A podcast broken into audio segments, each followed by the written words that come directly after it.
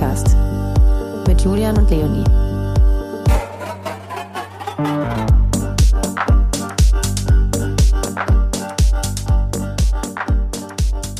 Hallo Matthias Modika. Hallo, guten Abend. Vielen Dank für die Einladung. Hallo Matthias. Hallo, Herzlich hallo. willkommen. Hallo Leonie. Hi zusammen. Ja, wir freuen uns sehr, dich hier bei uns begrüßen zu dürfen. Ähm, wir müssen jetzt wirklich ein Stückchen ausholen, um dich vorzustellen. Das ist gar nicht so einfach, weil du schon sehr, sehr viel gemacht hast äh, in deiner Karriere. Ich versuch's mal mit einer kleinen Zusammenfassung. Du bist Musiker, Komponist, Produzent, Label und zwischenzeitlich auch Ausstellungs- und Clubbetreiber. Soweit ich weiß, da können wir gleich nochmal ein bisschen drüber sprechen. Und auch Gastronom und Magazinherausgeber. Habe ich da jetzt ungefähr so alles? Clubbetreiber stimmt nicht ganz, äh, aber ähm, ansonsten Gastronom bin ich auch nicht. Nein, das liegt mir relativ fern. Aber ein paar andere Sachen könnte man jetzt vielleicht da hinzufügen. Aber Na, wir wollen ja auch eh bei der Musik bleiben. Im Jahr 1999 bereits hast du mit Jonas Imbery das äh, Label Gomma gegründet, welches die Zeit unter anderem das Feinste, was die Republik elektronisch zu bieten hat, äh, genannt hat. Als Produzent hast du Alben von Who Made Who, Peaches und Monkey verantwortet. Müssen wir uns auf jeden Fall merken, weil da will ich nachher nochmal drauf zurückkommen, weil Sweet Music ist einer meiner Lieblingstracks. Ich weiß nicht, ob du da auch schon am Start warst. mhm. kam bei uns raus zuerst. Dann wurde er hundertmal lizenziert. Und ähm, 2014 hast du dann Teutonics gegründet, eins der mittlerweile wohl heißesten Labels Europas, mit Künstlern wie äh, Coeo, äh, Sound Support, deinem eigenen Künstler, äh, e- alter Ego Capote. Ähm, und mit Residencies mittlerweile in Rom, München, London, Berlin. Ich weiß nicht, ob es alles Residencies sind, aber auf jeden Fall Veranstaltungen. Was sagst du eigentlich selbst, wenn du nach deinem Beruf gefragt wirst? Mein Vater würde sagen, nennt man das einen Beruf? es sind viele Hobbys, die ich glücklicherweise so betreiben kann, dass ich davon leben kann und ein paar meiner Freunde auch. Und ähm, vielleicht kannst du noch mal, also war der Abriss so richtig? Du hast ja, glaube ich, dann, ähm, äh, du, du bist in Rom geboren und hast dann sozusagen auch erstmal Musik ähm, äh, studiert. Ähm, wie, wie ging das dann weiter? Also hast du dann sehr früh schon mit der Musik, Veranstaltungen, Labels etc. angefangen oder wie kam dieser Sprung? Ja, ich habe eigentlich in der Schulzeit schon angefangen, sowohl Partys zu organisieren, als auch in Bands zu spielen, Musik zu produzieren, Ausstellungen zu organisieren und alles mögliche. Ich war immer so ein leidenschaftlicher äh, DIY-Künstler, Grafiker, habe aber Musik eben studiert, Klavier, dann aber auch abgebrochen und immer alles irgendwie vermischt. Ich fand immer New York geil und den New York-Vibe der 80er. Und da ging es ja darum, dass man alles irgendwie zusammenbringt und versucht, was Neues hervorzubringen. Und äh, Andy Warhol war der große Hero. Und da ging es ja darum, sozusagen, dass der Lou Reed Musiker und der Basquiat Maler von der Straße und so weiter irgendwie Zeug machen, aus dem dann was Neues entsteht. Und das fand ich schon mit 14 cool. Und ich komme aus so einer Musiker- und Künstlerfamilie, wo es auch immer darum ging, irgendwie die größten Freaks einzuladen und alle möglichen Leute saßen am Tisch, die irgendwelche wilden Kunstsachen gemacht haben. Und äh, da kommt es wahrscheinlich so ein bisschen her. Also deine Eltern können viel eigentlich auch mit deinem Lifestyle und deinem Vibe anfangen, Jein. auch wenn es kein Beruf ist. mein Vater ist eher in der zeitgenössischen E-Musik zu Hause und war natürlich erstmal, als ich dann aussah wie ein Punk äh, und kaputte Klamotten hatte und so erstmal, hm, inzwischen hat er sich daran gewöhnt, dass das schon irgendwie Sinn macht. Kommt daher Capote? Weil du gerade gesagt hast Capote? Kaputti. kaputt bin ich auch nicht für die Hose gerade. Ja. Ja, spannend. Ähm, wir haben es gerade schon gesagt, du bist in Rom geboren, ähm, hast dann lange Zeit in München gelebt, bist da groß geworden. Wir haben gerade eben, bevor wir angefangen haben aufzuzeichnen, äh, auch schon über München gesprochen. Ähm, wie sehr haben dich die Städte, in denen du gelebt hast, auch groß geworden, was deine Familie dir vielleicht mitgegeben hat an Mentalität, ähm, was du gerade sagtest, große Tafel, Menschen, ähm, wie viel hat, hat jede Stadt mit dazu beigetragen, dass dein Sound, den du jetzt entwickelst, zusammen mit vielen Kolleginnen und Kollegen und Freundinnen, ähm, den zu dem gemacht, was er jetzt ist? Und wie wichtig waren auch all diese Eckpunkte und ähm, Orte für dich? Mm, Es war sehr schwierig, subjektiv zu sagen, wo was herkommt. Aber ja, meine Eltern sind rumgereist. Zuerst haben sie in Rom gelebt, dann haben sie in Paris gelebt, wo mein Vater so ein Stipendium hatte. Und äh, sind dann zum Beginn der Schulzeit nach München gezogen. Und ähm, also ich glaube ab sechs oder sieben war ich dann wohl dort und ähm, bin aber auch schon lange weg. Ich bin dann 2007, glaube ich, nach Marseille gezogen. Ähm, Frankreich war sehr wichtig für uns als Label, ist immer noch. Mhm. Da ist doch da sehr viel. England und Frankreich sind so ein bisschen die Länder, in denen Teutonics auch und früher mein altes Label Gomma am meisten resoniert hatte und mhm. bin dann äh, erst aus Liebesgründen und dann aus äh, Musikgründen nach Marseille gelebt, habe da sieben Jahre gewohnt und dann eben nach Berlin gekommen. Die Städte selber, weiß man nicht. München war dann wahrscheinlich prägend, weil in der Zeit, in der ich in der Schule war, dort gelebt habe, wo wir auch wieder sehr, sehr viel gereist sind. Meine Eltern, je letzter Schultag sofort die Koffer gepackt und die Kinder nach Israel, nach New York, nach wohin gebracht, um die irgendwie zu füttern mit Input und äh, Museenkonzerte. Ja, ähm, sicher wichtig, der Einfluss, den man da hat. Ähm, der Stadt München ist halt eine extreme Kulturstadt, mhm. ist man alle Vorurteile weg. Mhm. Ähm, Melting Pot im Sinne von, dass dort erstmal in den 70ern und 80ern ja die Disco-Kultur praktisch mit erfunden wurde. Ja. New York und München waren die Städte. München war halt Moroder, Donna Summer, Falter Meyer, ähm, Bonnie M., ich weiß nicht, wer noch alles da war und diesen, den, den, äh, alles dort diesen Sound geprägt hat. Das ist natürlich dann über die Jahrzehnte hat sich das verändert, aber wenn man Kunst und Musik interessiert ist, kann man in München schon ganz schön viel mitbekommen. Mhm. Jetzt sowieso, weil es extrem international ist im Sinne von zugereisten internationalen Firmen, jetzt auf eher so einer wirtschaftlichen Seite. Aber man kann sehr viel Kultur mitbekommen und es wurde mir richtig eingetrichtert mhm. dort. Ob das jetzt was mit München zu tun hat, ich meine, dieser internationale Approach, der bei uns immer ist, so, wir denken relativ wenig, was in Deutschland passiert, ohne das negativ zu meinen, sondern was passiert woanders und mischen das, das kann man, glaube ich, in München ganz gut mitbekommen. Habe ich aber auch in Frankreich dann mitbekommen und das ist klar, eine Stadt prägt, ja. Aber ähm, in Zeiten von Internet sowieso ist man ja überall.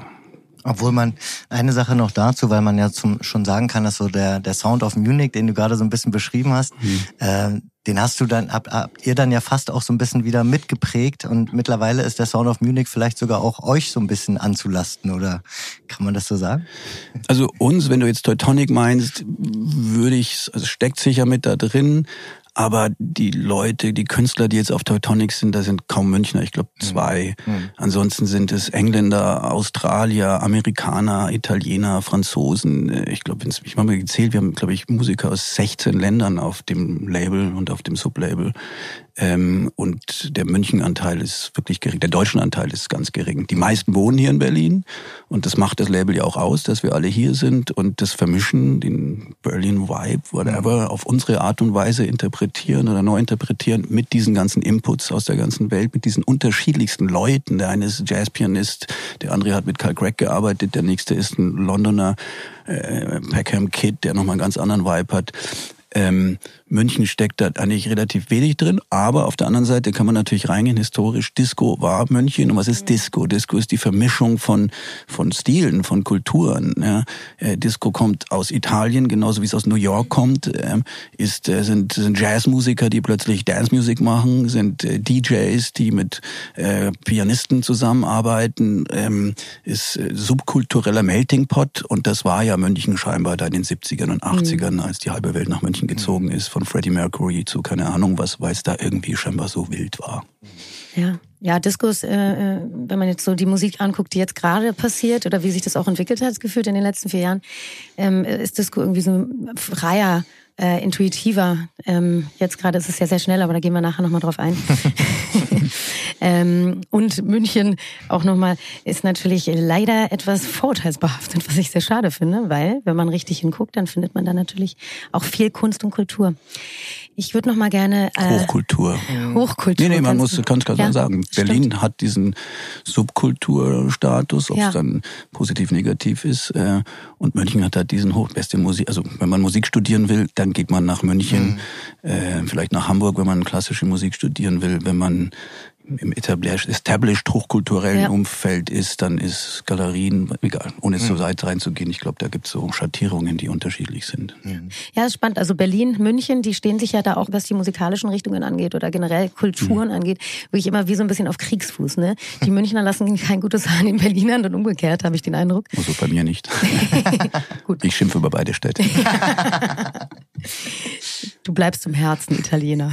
Das steckt drin. Ist das drin. so? Ja? Natürlich. Ja, ich bin halb Italiener und Ja. dann das ist äh, die, so ganz viel, was hier drin steckt. Also ich habe in Frankreich lange gelebt und Italien, das sind die beiden Länder, die, glaube ich, mir irgendwie kulturell verankert sind. Ist das auch so ein bisschen der Grund dafür, dass deine Musik jetzt gerade so ist, wie sie ist? Also, ne, wenn man jetzt an Italien, Frankreich denkt, dann ist das ja eher tatsächlich einfach ein gelöster, fühlt sich das an. Ne? Viel passiert auf der Straße, die Leute sitzen zusammen, sind irgendwie auch familiär anders miteinander aufgestellt, als man das Positiver. jetzt hier in Deutschland irgendwie kennt, gefühlt. Ne? Man hat nicht so diese ähm, Mehrgenerationenhäuser beispielsweise. Oder man sitzt auch nicht, ältere Leute sitzen nicht so wie in Italien auf der Straße und machen da Musik.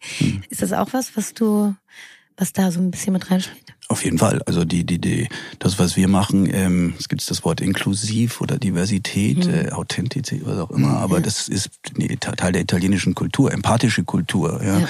Ähm, Zusammensein, äh, unterschiedlichste Leute kommen zusammen und machen was. Das ist jetzt nicht wirklich preußisch ja, äh, oder protestantisch, was ja auch drin steckt hier, ohne jetzt zu sehr in die Religion zu gehen, aber das spürt man, wenn man von außen nach Berlin kommt, dann spürt man doch die Unterschiede relativ krass irgendwann.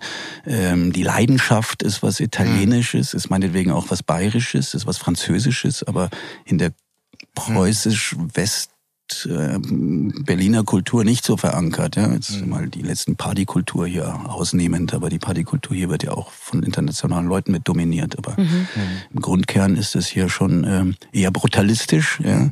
undekoriert, ja, sehr grob, sag ich mal, ohne es werten zu meinen. Ja. Grob ist ein gutes Wort, I love, I love brutalism im sense of äh, architecture, ja. Ähm, aber Ich man spürt es eben in der Musik, in der Art, wie die Menschen, man sieht ja eine protestantische Kirche, ja, ist ganz anders als eine barocke italienische Kirche. Ja. Da geht's äh, um, um, um Handwerk, um Kunst, um Details, um Feinheiten, um Empathie. Und in der ähm, westdeutsch-ostdeutschen Kultur ist dann tendenziell vielleicht ist eher so hm, Leidenschaft, der ist ein bisschen zu emotional, der Junge hier. Ja. Das da stimmt doch was dann nicht. schnell zu hysterisch. Eben, genau. Während ich komme aus Italien, Frankreich, New York, ja, da geht's um halt äh, hier auch raus, mal ein Feuer, ja. Und das spürt man natürlich auch in unserem Label wahrscheinlich so. Und das hat Ja. so ein bisschen Gegenpol zu dem, was dann hier ist. Und unseren Partys kann man das, glaube ich, ganz gut sehen. Ja, absolut. Ähm, Stichwort zusammen oder Zusammensein, was du gerade meintest. Ähm, ihr habt mit Gomma auch schon früh den Begriff für Kollektiv, also als Kollektiv für euch genutzt. Und ähm, dieses bestehend aus Musikern, DJs, GrafikerInnen, aber auch oder VeranstalterInnen. Und ihr habt da lange Zeit wirklich zu den Speerspitzen der elektronischen Musik gezählt, neben Labels wie DFA, Adbanger oder Kitsune. Ähm, wie fühlt sich das für euch an, dass da sich jetzt irgendwie, ich meine, Gomma äh, besteht jetzt gerade nicht mehr, richtig? Den haben wir so 2015 geschlossen. Aufgegeben, genau. Und ähm, was würd- Pausiert. Pause, kurz pausiert. Ähm, da, da seid ihr ja auch ein bisschen anders rangegangen. Da war es viel mehr dieses, man dreht eine Platte noch fünfmal um, bevor man sie wirklich dann rausbringt. Und dann habt ihr mit dem neuen Label ähm, Teutonics äh, gedacht, okay, hier machen wir jetzt was Neues und trauen uns da auch viel, viel mehr. Wie fühlt sich das jetzt für dich als Musiker an, dass sich das so ein bisschen vereinfacht hat? Oder wo du gesagt hast, okay, ich lasse jetzt vielleicht auch was los? Ähm, ja, ganz so, wie du es beschrieben hast, war es vielleicht nicht, weil bei Gomma ging es wirklich teilweise darum, äh, mit jeder Platte einen neuen Stil zu erfinden. Jetzt mal ganz großspurig gesagt. Ähm, da waren ja neben mir noch mein damaliger Musikpartner Jonas Immery dabei und aber auch zwei Grafiker, Mirko Borsche und Thomas Katzolis, Small and Pace, die beide auch, die kamen aus dem Graffiti und aus Street Culture und S-Bahn gemalt und New York, New York, New York immer als Basis. Und da war diese Attitüde so, ähm, äh, lass uns tausend neue Styles ausprobieren, erfinden, neue Sachen versuchen. Die Hälfte davon ist vielleicht nachher irrelevant oder doof, aber irgendwas kommt schon raus. Und viele Sachen, die wir, glaube ich, damals gestartet haben, haben sich dann im Laufe der Jahre dann als irgendwie gezeigt, dass dann anderes oft kopiert haben. Einer der Gründe, warum wir aufgehört haben, weil plötzlich viele andere Labels gekommen sind, die eigentlich von uns inspiriert oder kopiert haben. Bis jetzt gibt es Labels, deren Namen ich nicht nenne, aber die äh, die gleichen Designs benutzen wie wir 2008, 2009 oder in der Ist ja auch Zeit. ein Kompliment. Auf jeden Fall, ja. Aber da ging es schon darum, ähm, also auch damals schon Künstler, Grafiker, Maler, Musiker, Underground Fashion Designer oder was auch immer mhm. zu vermischen und zu gucken, was da rauskommt. Da haben wir neben der Musik ja auch viele Ausstellungen gemacht äh, in verschiedensten Ländern oder wurden eingeladen, äh, in Berlin auch damals. Und am Ende gab es dann eine große Retrospektive im Haus der Kunst in München. Chris Derkon war damals äh, der, der, der Chef und hat uns eingeladen, dann als mehr oder weniger, als wir es geschlossen haben, diese unterschiedlichsten Sachen, die wir damals erfunden hatten, zu präsentieren zwischen Musik und Design. Teutonics ist dann so zwischen, ja, ihr habt gesagt, ich weiß gar nicht, 2014 oder 14 habe ich gehört. Oh shit, das ist ja ein Jubiläum. Stimmt. Ja, super. Da hatten wir dann, weil wir damals mit Gomma auch wirklich mit jeder Platte neues Design, wie du sagst, wir haben da teilweise uns wochenlang tot diskutiert, Mirko, mhm. Thomas, Jonas und ich, da so, nein, hier, nein, wir machen jetzt einen auf Comic, nein, wir, Comic ist jetzt vorbei, wir machen jetzt einen auf so und so in die Stilrichtungen. Also auch immer ein bisschen aus der Grafikrichtung? Die ist ja? immer drin, ja. ja. bildende Kunst und Grafikdesign ähm, waren jetzt damals noch nicht so Hype und so, inzwischen will jeder Grafiker sein, jeder will Künstler sein, das war ja 2002, 3, 4, 5 noch nicht so. Ja. Das wird ja jetzt auch fast zu einer Marke dann, ne? Also ich meine, Teutonics ist ja viel mehr als nur ein Label, also da gehört ja viel, viel mehr dazu. Ja, ja. Und Wenn man das alles so beobachtet, auch auf Social Media und so, da passiert ja bei euch sehr viel und ihr habt sehr schön Merch.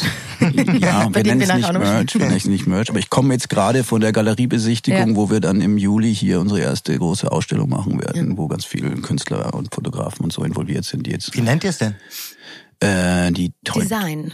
Ja, also das Ding, was wir hier planen und was dann in Berlin anfangen soll, soll die Teutonics Pop-Up Gallery sein. Ja, und da haben wir aber schon Einladungen, dann nach Paris zu gehen und nach Mailand und das soll dann hier mal starten und dann. Und da geht es eben weniger um Musik, sondern mehr um andere Sachen. Mhm. Ihr arbeitet da immer mit unterschiedlichen KünstlerInnen zusammen, die für euch auch designen, richtig? Ja, ja, ja. sehr viele.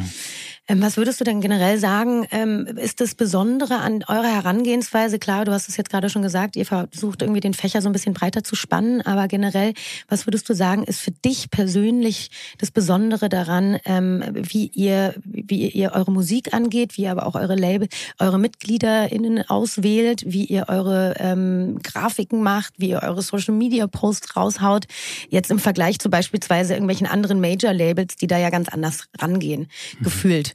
Ähm, was ist dein, was ist dein Gefühl zu deinem eigenen Label?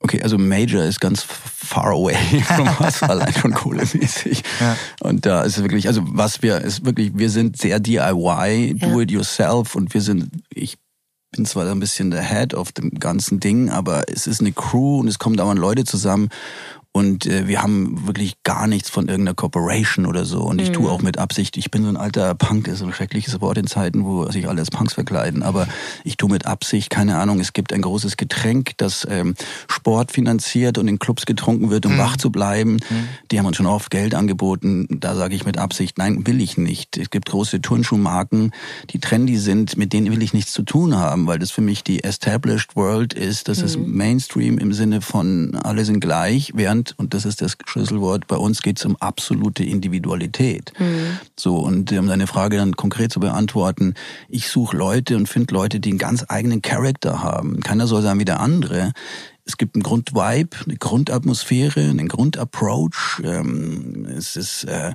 sehr bunt, es ist eine Mischung aus ganz vielen Sachen. Wir sind absolut nicht eindimensional. So, und die letzten sieben, acht Jahre waren popkulturell sehr eindimensional, mhm. auch in der elektronischen mhm. Musik. Ja, alle Clubs ist so ist negativ zu bewerten. Alles hat seine Zeit und auch seine Berechtigung. Ähm, und vor fünf Jahren hätte Teutonis gar nicht wirklich funktionieren können. Ja, ja war der sehr klein, weil der Approach einfach nicht zeitgemäß war. Während jetzt ist irgendwie doch die Vermischung von Sachen Sachen und die Neugierde ähm, doch und das ist ähm, heute auch nichts so ganz wichtig. Das heißt, die Künstler, die ich finde, egal ob das die Musiker sind oder die anderen, sind Leute, die eine ganz eigene interessante Sprache noch nicht haben meistens, mhm. sondern entwickeln und ich helfe denen dann oft, weil die dann doch sehr jung sind und jünger als ich und und zeige ihnen dann vielleicht oder ja, lass doch mal das raus, mach doch mal mehr mit das und so weiter. Und, äh, und alles zusammen ergibt dann diese, in Anführungsstrichen, bunten, inklusiven, diversen, farbigen Mischmasch, der aber dann zusammen doch eine gewisse Sprache mhm. ist. Ja? Mhm. Und die Leute, die ich da finde oder reinhole, gerade bei den Musikern, sind dann meistens doch Leute, die, sag ich mal, ähm, an Kunsthochschulen oder Musikschulen studiert haben. An die spielen alle Instrumente, alle sind Produzenten, alle Leute, die Musik machen, sind auch extrem gute DJs, weil es ist mhm. nicht einfach bei uns aufzulegen, mhm. äh, diesen Vibe zu erzeugen, ja. diese Geschichten erzählen zu können, diese Musikkultur als Fundament zu haben, die man braucht, um überhaupt so innovativ, interessant zu sein in dem, was auch so einen Raum haben. halten, ne? Auch einen Raum das halten und irgendwo hinfahren. Ganz ja, ja. ja, ganz, das ganz Gegenteil von dem DJen, wie man es jetzt vielleicht die letzten Jahre mhm. oft äh, hatte. Ja. Wie gesagt, alles hat seine Zeitenberechtigung. Ich will nicht schlecht machen. Aber ich habe noch eine Nachfrage ja. kurz zu deinem, äh, weil du auch gerade von anderen äh, Marken und so weiter gesprochen hast. Ist dann auch so, so, so ein Teil dieses, ähm, also eures Ansatzes und vielleicht auch Punk, äh, dann auch Nein zu sagen? Ist das das Wichtige? Ja, es wird permanent Nein gesagt hier. Mhm. Also ganz oft. Ja. Allein, keine Ahnung, ich bin ja eigentlich Musiker. Ja. Äh, ich glaube, ich habe 20 Alben rumliegen, ja. äh, die nicht fertig werden, weil ich Nein sage. Ja so. Und, und eine Frage, noch weitere Rückfrage, ist dann, müsst ihr dann den Künstlern, also ist, hat sich das geändert? W wissen die oft schon, wie man Nein sagt? Oder ist das auch ein Punkt, wo ihr sagt, pass mal auf, hier kannst du mal, hier kannst du mal Nein sagen und dann auch den dabei helft beim Nein sagen. Mm, doch, mehr oder weniger, wie du sagst. Das hat so eine. Also Nein ist natürlich ein schreckliches Wort. Ich sag viel lieber Ja. Wir haben so einen Slogan, Yes to all, ja, der hängt so im Office, ja. Was natürlich auch ein bisschen ironisch ist, aber tendenziell sind wir absolut lebensbejahende und menschlichsbejahende. Also das spürt man ja, wenn man einmal auf eine Tonics Jam geht, die wir da jetzt jedes Wochenende machen. Das ist mehr Ja geht gar nicht, ja. Auch wenn wir in der Tür oft Nein sagen müssen, noch zweimal öfter, gerade in Berlin. Aber wir sagen auf sehr freundliche Weise Nein, ja. Also ich, weiß nicht, weiß nicht, ob ihr mal hier wart. Da, Beim Zenner und so. Oder? Ja. Wir haben da teilweise einfach, wir müssen so viele Leute nicht reinlassen, aber ich habe Leute, ich zahle Leute, die den Leuten Gummibärchen geben, die nicht reinkommen. Ja, ja. Und meine Türsteher, die alle Teil der Family sind, reden mit jeder Person. Inzwischen wird es schwierig bei 1500 Leuten, aber eigentlich ist es so, dass sie wirklich mit jedem reden und die, die nicht reinkommen, haben trotzdem das Gefühl irgendwie, hey, schade heute, aber coole Jungs. So. Und das ist, eine, das ist schön, weil das ist eigentlich so schade, dass ich meine Selektion findet und sollte auch stattfinden. Ich glaube, das ist ganz wichtig, um auch da einen Raum zu halten für einen Club. Aber wie es zum Teil passiert, ist so ein bisschen, ah, tut weh, glaube ich. Gerade wenn man als Tourist irgendwie herkommt, ne? Und ähm, dann sich denkt, oh, jetzt will ich einmal in XY Club gehen und dann wird man da so abgeschmettert. Also ich glaube, das kann schon, das kann schon wehtun und am Ego knabbern. Ähm, ich würde noch mal ganz gerne auch darauf hingehen, wo Julian gerade war, nämlich äh, diese ganze Vermarktung, Vermarktungsgeschichte. Das ist ja auch was, wenn man das jetzt gerade auch in der Industrie beobachtet, in der Musikindustrie, ähm, viel von dem eigentlichen, was die KünstlerInnen tun, hat sich ja auch auf Social Media verfrachtet und ähm, viele sagen eben zu ganz vielen Dingen nicht nein. Ähm, glaubst du, findest du als Künstler, dass da sich so ein Gap aufgetan hat? Ähm, wie beobachtest du das und wie glaubst du, wird das eine, die, die, die Szene weiterhin prägen? Also Nummer eins, jeder möchte jetzt ein Künstler werden, hat man so ein bisschen das Gefühl. Ähm, ähm, ich komme aus einer Künstlerfamilie mhm. ähm, und ähm, mein Vater sagt mir, in den 70er Jahren war er der, äh, hier, den, er wurde gesellschaftlich eher gedisst, so, ja, du willst, äh, ähm, wir sollen dich dann wohl durchfüttern, so. Mhm. Ja. Mhm. Inzwischen sagt man, äh, gibt es einen interessanten Soziologen, Andreas Reckwitz, der hat das ganz gut analysiert, sozusagen, jetzt sind wir in der Zeit, wo sozusagen die Generation äh, das Künstlerideal ähm, als was Positives sieht, unterstrichen das Künstlerideal, ob dann die Kunst überhaupt eine Wertung hat, Relevanz hat, ist dann oft nebensächlich. So zu Social Media. Wir haben so ein bisschen, desto perfekter der Artist in Anführungsstrichen auf Social Media, desto mehr muss man sich überlegen, hat ja doch, dass er so viel Zeit hat dafür. Zeit Was macht er wirklich, ja? ja. Ähm, das heißt nicht, ich meine, Josef Beuys sagte, jeder ist ein Künstler. Ähm, auch da, ähm, nur in meinem Umfeld ist es dann doch so, die Leute, mit denen wir arbeiten wollen, da muss dann schon ein bisschen mehr drin sein als nur jetzt, äh, mhm. ich mache jetzt bisschen Musik und kaufe mir teure Synthesizer und es sieht dann danach aus. Ja. ja. Ich will den Dude haben, der kann auch nur mit einem Keyboard großartige Innovationen machen, der braucht nicht das. Ja. Und im Zweifel auch improvisieren. Improvisieren, ja. ja. Oder vor allem, mich interessiert dann schon mit Menschen mich hinzusetzen, eine Stunde und mit denen reden. Ja. Und ja. was rede ich? Was äh, der Künstler in Anführungsstrichen, egal ob Grafiker, Maler oder Musiker, mhm. der braucht ja ein Fundament. Es kann ja nichts geben ohne dem Hintergrund. Ja. Also wenn man sich, wenn man Kunst, was, was studiert, studiert man. Wenn man Kunst studiert, lernt man ja bei einem guten Professor auch die Historie. Wo mhm. kommt was her? Warum ist es so? Was war in welcher Zeit relevant? Warum war das in einer gewissen Zeit so und dann nicht so und so weiter? Und das macht dann für mich sozusagen den Künstler in Anführungsstrichen mhm. aus, dass das, was er macht in dem Augenblick, auch ein Fundament hat.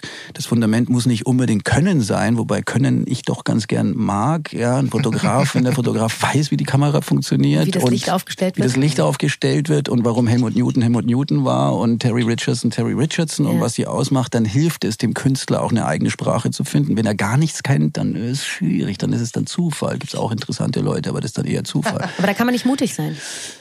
so richtig, finde ich. Wenn's, wenn man nichts kann, wenn man, oder Ja. wenn man es nicht wirklich gut kann, dann Oder kann man, man kann's muss dann mutig man werden. Kann, ja, aber ich finde, dann äh, trennt sich ganz schnell auch die Streu vom Weizen. Hm, Weizen? Sagen wir so gerne. Streu. Streu vom. Apropos Apropos Weizenbier.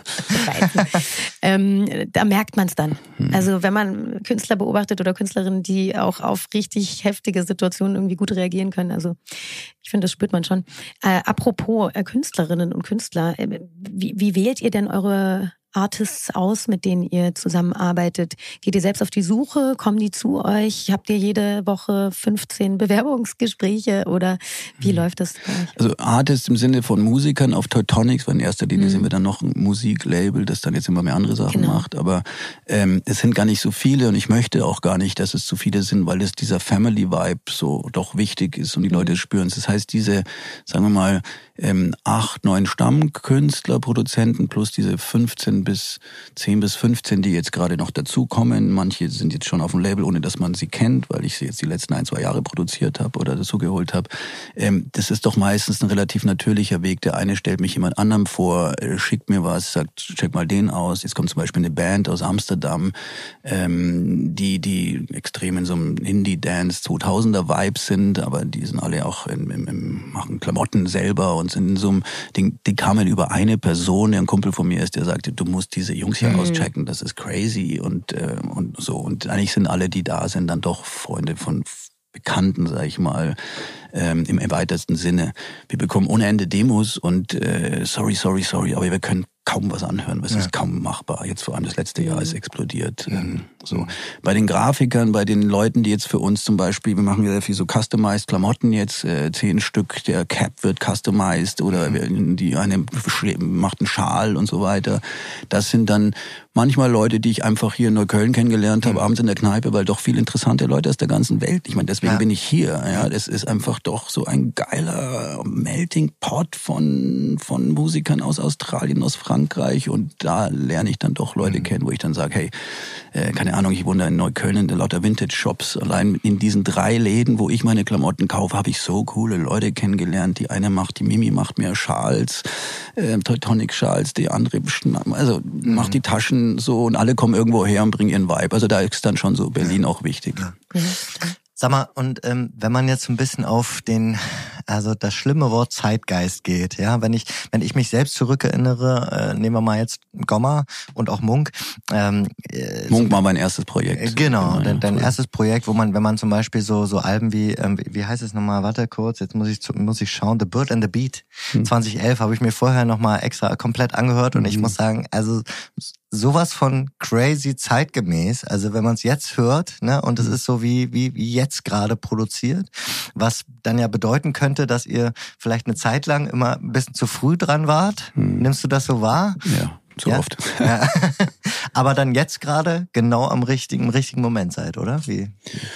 Ja, also dieses Album ist ja speziell, das passt, da haben mich jetzt schon öfter Leute drauf angesprochen. Ähm, das ist ein Album, bei dem ich, glaube ich, mit zwölf Sängerinnen gearbeitet hat. Ja. Hatte damals habe ich in Marseille gelebt und ich hatte die Schnauze voll von Jungs Ja. von Typen und von Nerds um mich rum, in positiv gemeint, ich bin selber einer.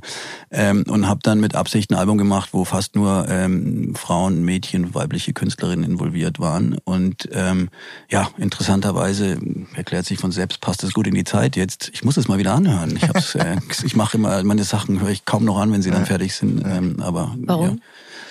Ja, man muss immer nach vorne schauen. Ich, äh, eines, was mir nicht liegt, ist die Nostalgie und das Rückschauen. Mhm. Ja. Also andere Labels würden jetzt große Retrospektiven machen, würden äh, Best-of und so weiter. Auch, was weiß ich, Jubiläums. Nein, das interessiert. Ich schaue immer nach vorne. Ich will weiter, weiter, weiter, weiter. Neue Mhm. Sachen, neue Sachen.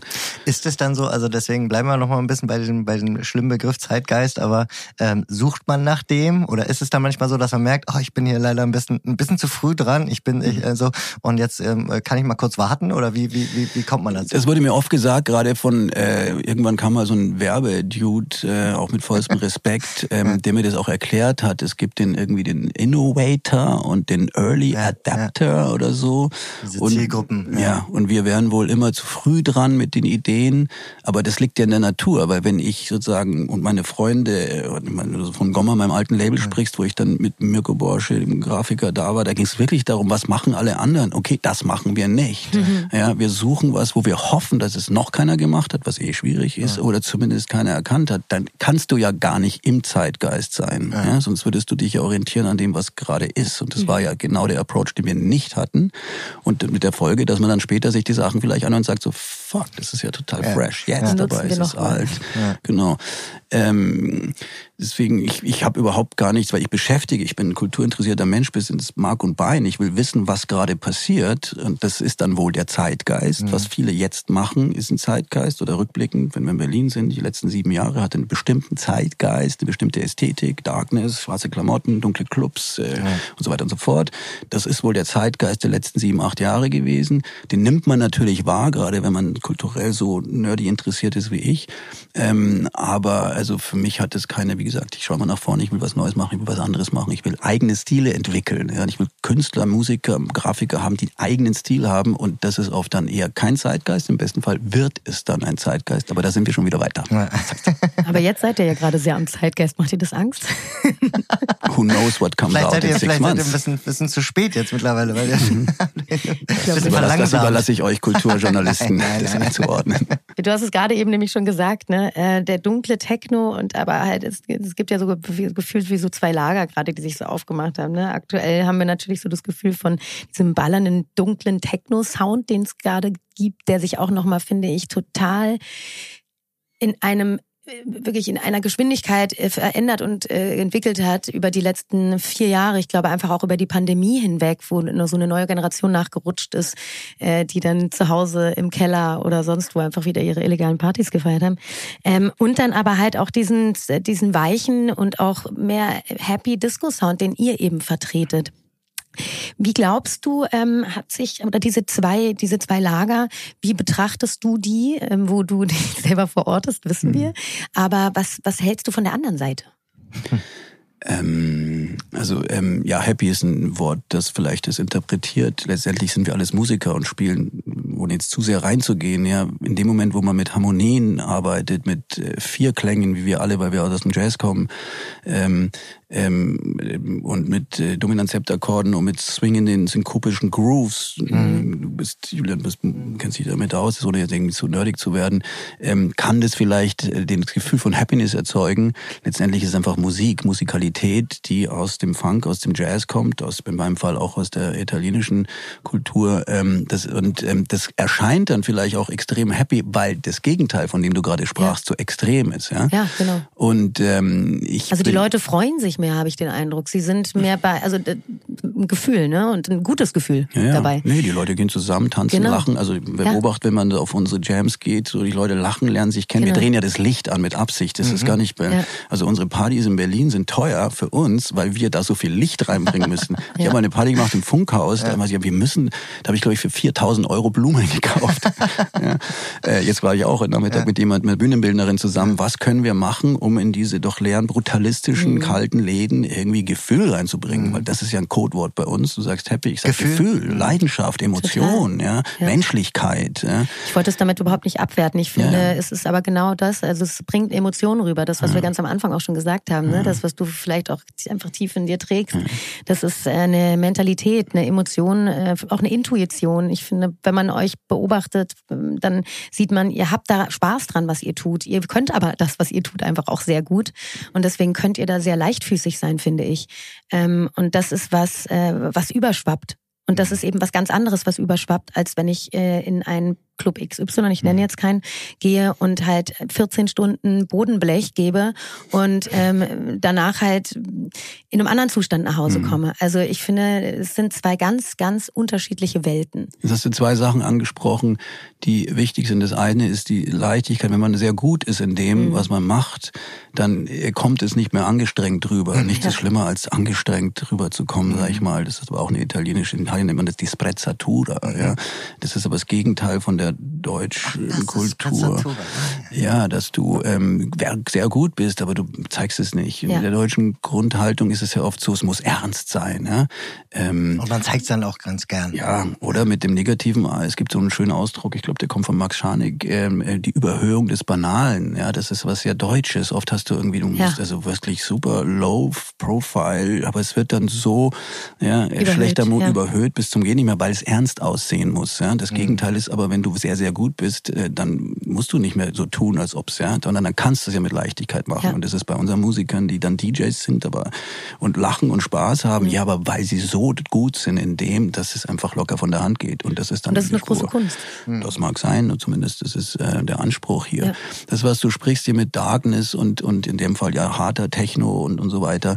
Ähm, ich komme aus einem, am Anfang schon gesagt, aus einem Musikerhaushalt, wo die Musik darker ist als alles, was man sich vorstellen kann. Denn mein Vater kommt aus der zeitgenössischen E-Musik. Ich bin mit Leuten aufgewachsen mhm. äh, von äh, Musik, sag ich mal, von, von Dalla Piccola zu äh, Pierre Boulez. Das sind jetzt Namen aus einer ganz anderen Welt. Mhm. Das ist mal richtig dark. ja? Mhm. Luigi Nono, einer meiner Lieblingskomponisten, mhm. ja, könnt ihr mal googeln da draußen. Mhm. Luciano Berio, Paar, ja, das ist mal ganz anderer Level. Das heißt, ich habe absolut nichts gegen Düsternis, sag ich mal, um sie mhm. metaphorisch zu beschreiben, äh, Darkness eben, weil das jetzt so das Codewort dafür geworden ist. Ähm, ähm, was aber hier zu sagen ist, ähm, die letzten sieben, acht Jahre, altersbedingt habe ich das miterleben können, wie Techno losging in mhm. Berlin mhm. mit ganz viel Farben. Ja. ja, ja da war ich noch in der Schule, aber es war Irrsinn. Da ging es um absolute Lustigkeit, Hippiness, äh, mehr Farben gab es gar nicht. Dann gab es einen Punkt, wo äh, Techno innerhalb von kürzester Zeit super hart geworden ist, super schnell geworden ist. Breakbeaty. So auch. Mhm. Das genau passiert nämlich ja, gerade. Ja, Damals hieß es Schranz. In Süddeutschland und in Österreich hat man das als Krocher beschrieben. Ja, könnt ihr mal googeln. Krach. Nee, Krocher hieß es. Ja, und das war nicht freundlich gemeint. Ja.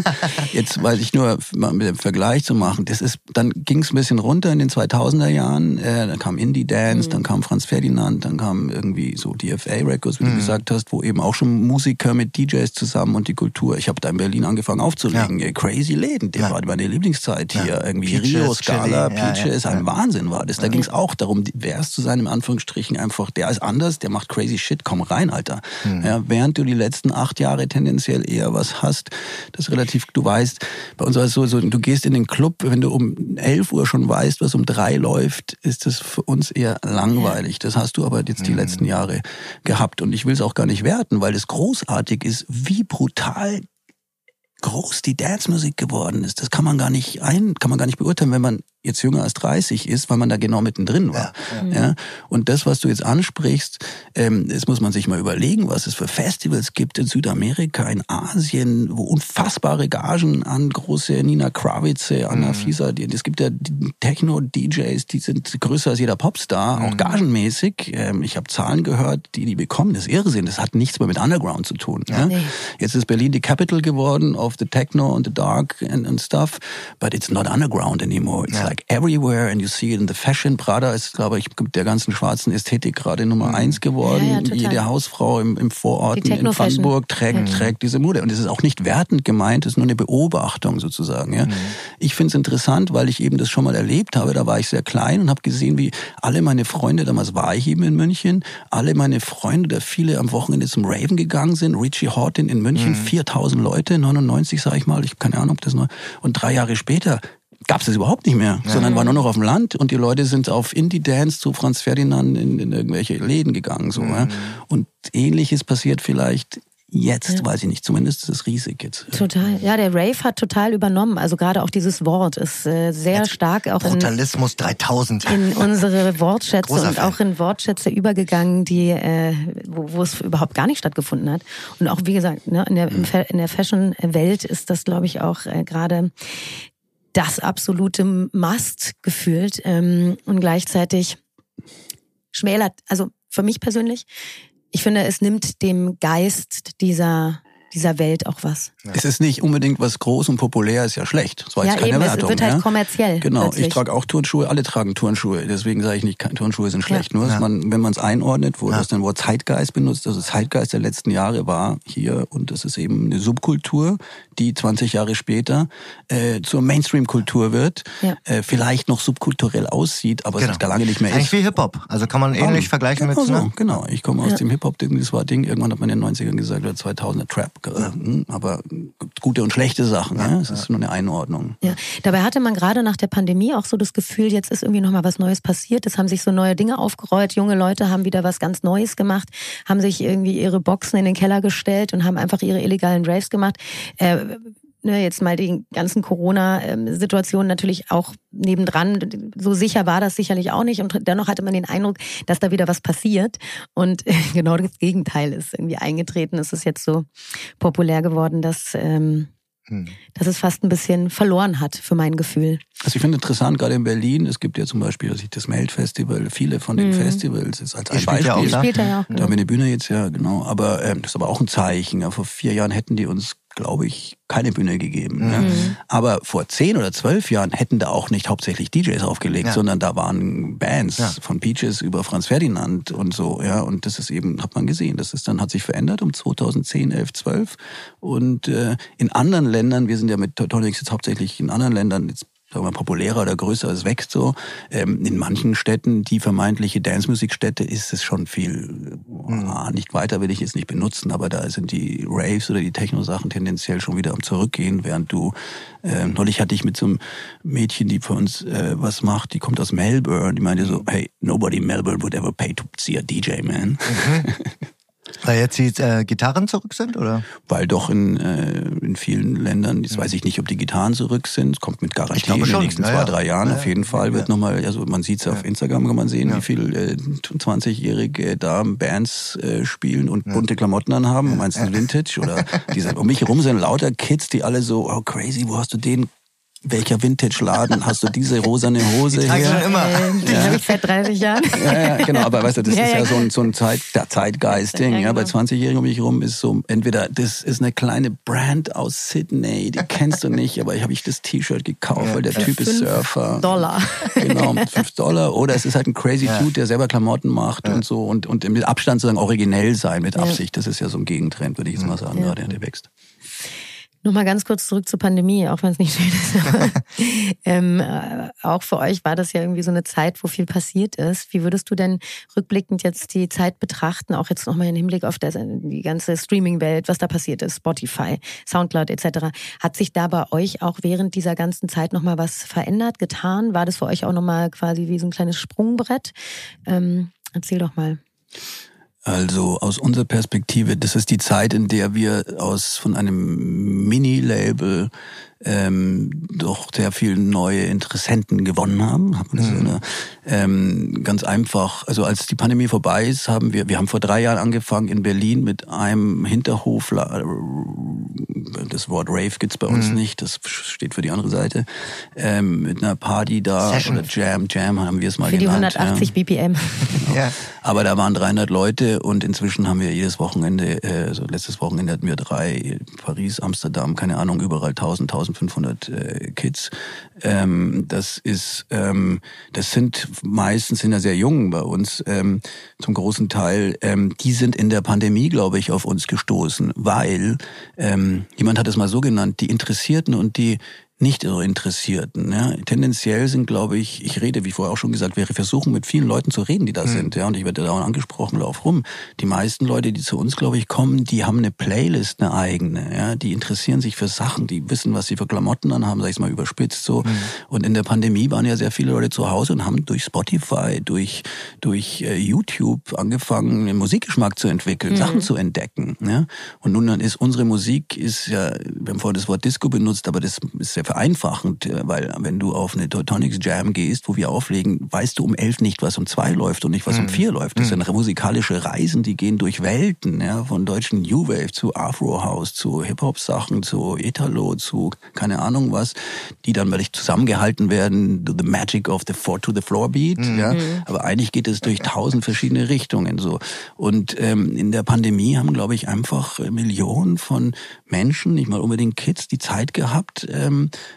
äh, Sachen, Kultur zu entdecken. Ja, muss ja gar nicht unbedingt Musik sein.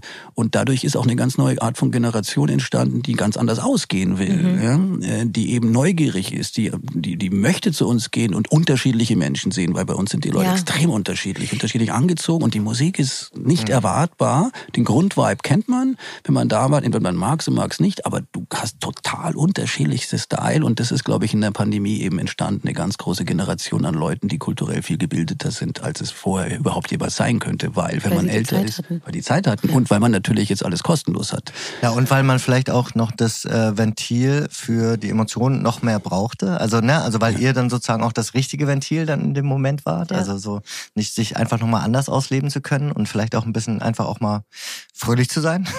Ja. ja. auch auf so eine Reise zu begeben, ne? Und die dann, die Spaß macht und wo man dann gerne ist, mit Menschen zusammen ist. Und äh, manchmal ist Techno ja auch sehr einsam. Und ähm, die elektronische Musik, das, was ihr macht, ist ähm, inkludierend, habe ich den Eindruck. Ähm, Liegt auch den, an den Drogen vielleicht. sagen, wie man es konsumiert. Mit Sicherheit auch also daran. Also, oder man kann es, wenn kein Licht im Club ist, dann kann ich schlecht Leute kennenlernen, weil ich sehe sie ja nicht. Ja. Wir machen das Licht an, damit die Leute sich kennenlernen. Also es ist das Ziel des Ganzen. Die Leute sollen, und hören ja. wir auch immer wieder, ich habe so viele Leute kennengelernt hier, ich habe meine Freundin kennengelernt. Ach, dann hier. ist das auch noch ein wichtiger Punkt. Also Absolut. Also, quasi das, also wenn man jetzt sagt, wir haben ja vorhin Darkness versus Light, sage ich jetzt mal so ganz ja. grundsätzlich, und dann hat man so ein bisschen so auch vielleicht Einsamkeit versus, also ich für mich versus ich mit allen? Also ist das, mhm. spielt das da auch noch mit rein? Na, also ein Teil dieser Kultur in Berlin, die in diesen Clubs die letzten zehn Jahre entstanden ist. Und ich hatte auch meine Raver-Zeit, sag ich ja. mal mit Absicht jetzt das ja. bauen. Ja, also hat jeder von uns wahrscheinlich mal ja. abtauchen. Aber das ist tendenziell eher äh, allein sein, ja. Und äh, jetzt auch noch bestimmte Art von Drogen nehmen, die führt ja auch dazu, dass man mhm. tendenziell eher für sich ist, mhm. ja, mit seinen Freunden, aber jeder für sich. Und mhm. wenns Licht aus ist, kannst du nicht, ja. Also du mhm. machst ja, du machst ja kein Abendessen und machst das Licht aus. Wenn du mhm. deine Freunde anlässt, machst das Licht an, damit die Leute kommunizieren. Ja, ja aber mal ganz spannend. Ja. Ja, kann man mal ausprobieren. Ist auch, nee, ist kann ja man auch mal hier machen. Ne? naja, ist ja auch eine eigene Art von, und na, bin auch schon durch hier, ähm, ja, das ist eine total berechtigte, interessante Art, Nachtleben oder Party abtauchen. zu zelebrieren, abtauchen und da habe ich auch meine Phase gehabt so. Mhm. Aber A, passt es vielleicht ein bisschen weniger in die Zeit, würde ich jetzt mal sagen, obwohl es riesig ist. Aber B, ist es nicht unsere Absicht. Wir wollen das Gegenteil, ja, und das ist eben, die Leute spüren das ja auch. Ja. Ne? Die, wir wollten eine andere Welt kreieren. Auch im, äh, in Zusammen sein, zusammen ja. sein. Die mhm. Menschen, die sich nicht kennen, sollen zusammenkommen. Das ist eine Celebration, sagt ja. jemand. It's like a fucking ceremony. You know, people come together and they celebrate together and mhm. they become one. Ja. ja. So durch die Musik, durch den Vibe, aber auch, weil eben zwischen Licht und Blumen nicht ja. dann kaufe oder so. Ja. das ist irgendwie eine gewisse Spielt, spielt Augenzwinkern und auch eine gewisse Form von Spontanität bei euch eine, eine Rolle? Augenzwinkern im Sinne von Ironie meinst du? Ja. Augenzwinkern von, mhm. naja, mir hat mal jemand erklärt, dass, äh, ich weiß nicht, ob das stimmt, äh, lohnt sich mal nachzugucken, dass nur zehn Prozent der Menschen Ironie verstehen. ich zumindest äh, habe dauernd Probleme, weil ich die Dinger raushau und dann missverstanden werde. Ja. Aber ähm, ja, ich meine... Ähm, wieder bei den Preußen angekommen. Ja, das hast ja. du jetzt gesagt, das wollte ich nicht. ähm, es gibt viel preußische Sachen, die ich wirklich äh, also beneide. Ich, ich frage dich das auch, weil ähm, wir verfolgen euch natürlich auch auf den sozialen Medien mhm. und wenn man euch beobachtet beim Spielen, ne, also diese Freude, das mhm. ist im Grunde ja auch, auch diese Leichtigkeit, über die wir gesprochen haben mhm. und dieses Ungestagte. Also wenn man mhm. jetzt bei euch die, die Posts anguckt, das wirkt ungestaged und irgendwie, da muss man sich nicht vorher fertig machen, Filter drauflegen, dann ist die Kamera halt mal ein bisschen fertig vorne, scheißegal. So, und dass man da einfach so eine gewisse ähm, Uneitelkeit auch äh, auf eine Art und Weise mitbringt. Also die Kamera ist oft irgendwie blurry, ja. und aber weil wir Social Media jetzt mitnehmen und ich bin dankbar dafür, weil ich kann innerhalb von Sekunden Informationen einsammeln. Mhm. Ich gehe am Schaufenster der Galerie vorbei in drei Sekunden weiß ich, wer der Künstler ist und kann dem folgen. Das gab es ja früher nicht. Das ist mhm. großartig. Aber keiner von uns hat die Zeit und die Lust, jetzt da groß professionell auf Social Media zu sein. Deswegen hauen wir den Kram raus. Wir sind ja. irgendwie zu fünft. Jeder hat den Zugang. Bam, bam, mhm. bam, wird das rausgenommen. Was du jetzt bei den Partys sagst, ähm, Augenzwinkern. Ja, ich, ich, ich finde, das ist ein bisschen wie so eine Jazzband. Ich komme vom Jazz, ich habe Klavier studiert, ich habe immer improvisiert. Da geht's ums Zusammensein. Mhm. Es gibt mhm. kaum, ja klar, gibt Solo-Alben und Solo-Künstler, aber eigentlich geht's beim Jazz um zusammen zu sein und gemeinsam improvisiert mhm. man. Der eine hört dem Flow. anderen zu, reagiert drauf ja. und so. Und so sind, so legen wir auf. Wir legen fast immer in der Gruppe auf, fast nie alleine, zu zweit, teilweise zu dritt. Inzwischen versuchen wir es zu viert zu machen, auch manchmal, wenn dann der Vibe ist, weil wir uns dann gegenseitig stimulieren mhm. und weil wir dann natürlich alle, wenn ich das so verlaube, sagen, so gut sind, sorry, mhm. aber in unserem Wissen, in unserem Background, in dem, was wir haben, dass es jedes Mal auch eine andere, ist spannend, ja. Mhm. Es ist, macht mir Spaß, auf den anderen zu reagieren, den zu überraschen. Ich zerstöre manchmal das Set vom anderen, mach's leise, schrei drüber, er kommt zu mir und, und, und, aber das ist eben wie improvisieren in der Jazzband. Das könnten wir gar nicht machen, wenn wir nicht das Niveau hätten, das Wissen, die, die, die, die DJ-Culture, die wir alle von Larry Levin über DJ Harvey, über keine Ahnung was, äh, in uns drin haben und dann mit einer Leichtigkeit ja. präsentieren können, weil das Grundwissen, das Großkönnen, jeder von uns hat, also ich sowieso, keine Ahnung, meine 20.000 20.000 Stunden aufgelegt oder 1.000 Stunden. Ich lege auf, seit ich 14 bin. Aber die meisten, auch wenn sie 22 sind, sind passionate ja. DJ, Music Diggers, Nerds, die das dann schon auf einem Level machen, wo man das eben mit dieser ja. Leichtigkeit und Spontanität ja. machen kann. Keiner muss, muss sich vorbereiten. Ja, das nee. ist spannend. Und das merkt man. Ihr, hm. Ihr seid ein menschliches Modularsystem. oh, das ist nice. Mach ich gleich ein T-Shirt. Du, ich habe noch eine Rückfrage, weil du hast vorhin auch gesagt, ähm, zum Beispiel Meld. Ne? Also Dinge, wo ihr vielleicht früher noch nicht unbedingt äh, am Start gewesen wärt. Ähm, jetzt kommt Berghain ähm, ähm, bald auf uns, auf euch zu. Ähm, wie, wie, wie ist da das Gefühl dazu? Also weil auch das wäre ja wahrscheinlich über lange Jahre das äh, etwas gewesen, was eigentlich nicht zusammengepasst hätte oder vielleicht auch nicht unbedingt die Anfrage gekommen wäre. Ähm, wie, wie, war das auch eine Form von Genugtuung als dann, also, oder wie, wie siehst du das? Nee, ich habe riesen Respekt vom Berghain. Ich habe ehrlich gesagt auch aufgelegt dort. Da hieß es aber noch Ostgut. Ja. Und ich hatte ein anderes Label, das hieß Gomma. Und das war die Zeit, als Berlin sehr bunt war ähm, und hatte großartige Zeit. Ich war oft da, weil Freunde von mir oft auflegen, Panorama Bar, ob hier ja. Valdelli da ist oder andere. Ich habe auch paar Compilations gemacht auf Teutonics, die heißen Mushroom House mhm. und da sind tendenziell auch paar Leute drauf, die der Panne Bar oft aufgelegt haben. Ähm, ähm, und dann um, Disco comes from the gay culture, from, ja. the, from many subcultural things und äh, der Tradition sieht sich ja auch das. Nö, ähm, also keiner war jetzt überrascht, ja, ähm, aber sehr viel Freude war dann ja, schon da, dass sie uns einladen und wir da jetzt dann mit der Teutonics Jam da äh, reingehen können. Nee, nee, ich find's großartig. Bereitet man sich dann nochmal anders vor oder? Mm, wir gehen rein und, und, und bringen unsere, unser, unser, unsere, unsere Leidenschaft da rein. Und äh, nee, vorbereiten tut sich, glaube ich, eh keiner mehr. wir gehen rein. Würde auch gar nicht funktionieren, weil ja, die Improvisation ja. ist ja. so wichtig. Ja, ähm, Wie gesagt, ich komme vom Jazz, da kannst du alles, sonst kannst du ja nicht mitspielen. Die schmeißen dich sofort raus aus der Gruppe. Und dann kommst du aber rein und reagierst und bist spontan. Du siehst die Leute, beim DJ, wenn ich, DJ-Culture, aus der ich jetzt komme, ja, äh, du liest den Dancefloor, sagt man so, ja, du liest den Dance, wo man sieht die Leute, ich gucke immer nach hinten, ich will immer erhöht sein, nicht weil ich gesehen mhm. werden will, ganz im Gegenteil, aber weil ich die Leute sehen will. Ich mhm. mache das Licht an, weil ich sehen will, was in der hintersten Ecke ist. Wie reagieren die vorne, vorne, aha, hinten, was passiert da? Die da hinten, kann ich die noch aufwecken? Wie kann ich die hier mhm. reinholen? Mhm. Wie fahre ich meinen Film nach oben, nach links, nach rechts, musikmäßig, meine Story erzählend? Ähm, darum geht's. Das kann ich gar nicht vorbereiten. Und in der heutigen Zeit habe ich Gott sei Dank nicht wie früher irgendwie zwei Kilo Plattentaschen dabei, sondern ein USB-Stick und kann da dann ja. auch relativ weit ausholen. Mhm. Das Vorbereiten würde wahrscheinlich einfach blockieren in dem Moment. Auch die Leute, ja. die dann mit dir auf der Bühne sind. Ja, ja. Total. Keiner von uns bereiten sich vor. die bereiten sich vor, weil sie, weil sie vorher die Klamotten machen. Oder? Ja. Der eine malt sich seine Sneaker noch an, der nächste ja. schneidet sein T-Shirt zurecht und ja. so. Das ist, glaube ich, die Vorbereitung. Ja, das wird vielleicht der bunteste Abend seit langem. Am 26.05. da äh, schauen wir auch vorbei, ne? Unbedingt. Unbedingt. Wir kommen ja irgendwann mal auf die Gästeliste. Augen, ähm, da sind wir wieder beim Augenzwinkern. Augenzwinkern. Ihr zwinkert eh die ganze Zeit. zu viel gute Laune hier vor sich. Ähm, wir sind jetzt langsam ein, am Ende unseres ja. Podcasts angelangt. Obwohl wir wahrscheinlich noch sehr lange sprechen könnten. Ja. Aber ähm, wir müssen irgendwann aufhören. Absolut. Wir haben zum Schluss immer noch ein paar kurze Fragen. Das wird die nur mit einem Satz beantwortet werden. Ein Satz oder ein Wort? Eigentlich, ein, eigentlich ein Wort, aber er wird, wird, wird, wird tricky. Also es sind die sogenannten Lieblingsfragen. Okay. Ja, genau. Jeder hasst sie. I know it, I heard about it. Lieben sie. Ja? Du fängst an. Okay. Darf ich auch rülpsen? Ja, darfst, darfst du. du. kannst darfst du alles. Kannst du auf Abruf. Nee, äh, Lieblingsclub. ja. Das ist so gemein. Sorry, sorry. Okay, ich sage was. Alcazar Live in Rom, weil da haben wir unsere Residenz jeden letzten Freitag im Monat und das ist ein großartiger Laden mhm. zwischen Live-Musik und DJ-Tum und, und als eine Dekoration sind lauter Bücher an der Wand. Mhm. Ne? Und ähm, das sind drei Lichttypen, glaube ich. Und ähm, davor wird gemeinsam gegessen, Spaghetti, große Essen und äh, das ist schon ein ganz ein toller Vibe da. Schön. Schön.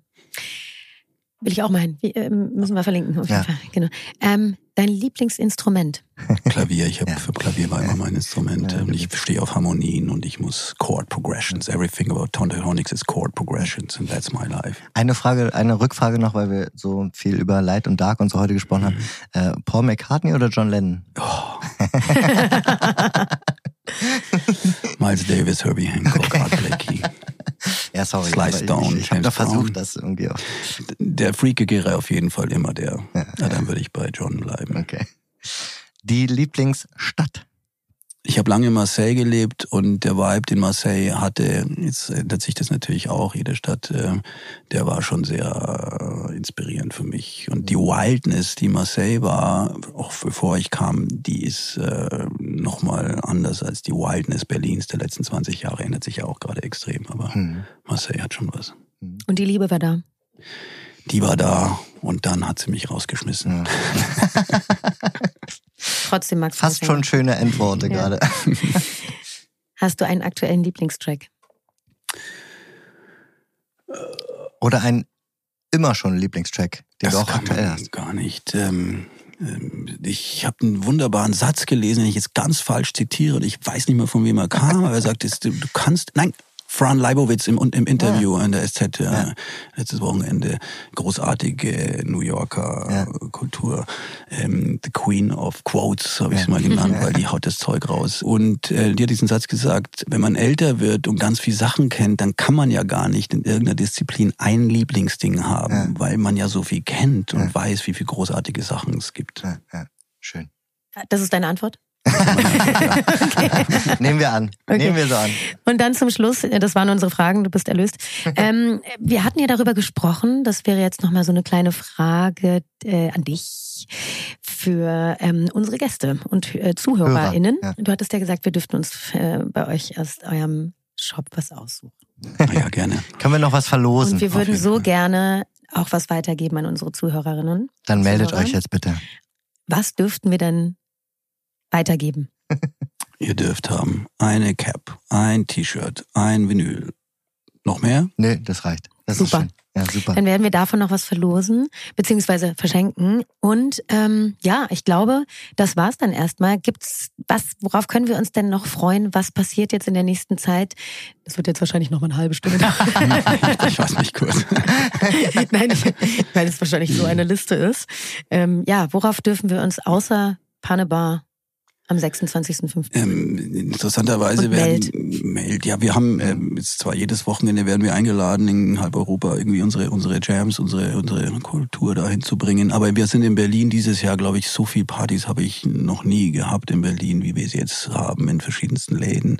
Ähm, und ich glaube, alle drei Wochen ist ein Teutonics Event. Das eine sind die Italomania Partys, die wir mhm. machen, wo es nur um mhm. Disco geht, und dann wir. Und das andere sind die Teutonics Jams in verschiedensten Läden. Und das ist sehr viel und äh, nicht weil ich unbedingt wollte, aber weil irgendwie der Demand da ja, ist ja. und äh, die Leute Bock drauf haben und die Clubbesitzer uns einladen und und äh, dann sagen wir nicht nein und äh, deswegen freut euch auf viele äh, bunte, inklusive, spaßige, leidenschaftliche, emotionale Abende mit uns. War das ein cooler Spruch? Oh, das, war, das war ein richtig gutes Ende. Wenn es hier vorbei ist, gehe ich in die Werbung. Ja, beim Radio warst du ja schon. Ja, da, war ich schon ähm, da freuen wir uns auf jeden Fall drauf. Und eine Sache noch im Privaten. Können wir auch rausnehmen. Bin ich jetzt auch gespannt. Du hast gesagt, du bist mit Hip-Hop groß geworden. Ich habe ähm, einen langjährigen Freund am Freitag getroffen und er hatte eine Teutonics-Kappe auf. Und ähm, er ist selbst Musiker und ähm, er hat ihm euch erzählt, dass wir heute unser Podcast aufnehmen, meint er, oh, da riecht mal schöne Grüße aus. Ich liebe ihre Musik. Und das ist, falls du dich noch erinnerst, ähm, das Bo. Ah, oh wow. nice. Also ich richte hiermit schöne Grüße aus. Riecht nach einer Kollabo. Und er, äh, er ist großer Fan. Okay. Er ist großer Eines Fan. der vielen Projekte gerade ist, ein Album mit verschiedenen Rappern zu machen. Aha. Ich hoffe, er kann Italienisch. Er lernt alles, wenn es sein muss. nee, also das wollte ich noch ausrichten. Nice. Schöne Grüße Lag zurück. mir am Herzen. Und an Tobi auch. Ja. Und Tobi natürlich, ja. Oh, Die hatten ja jetzt ihre Silium äh, 25 Jahre genau, Silium ähm, Premiere im Kampnagel. Ich glaube auch Kampnagel, mhm. ja. Und das lief wohl auch ganz gut. In diesem Sinne, vielen Dank an dich. Vielen Dank, Matthias. Danke für die Einladung, danke für die Geduld. danke für die schönen Worte. Ja. Nice. Tschüss. Ciao. Tschüss.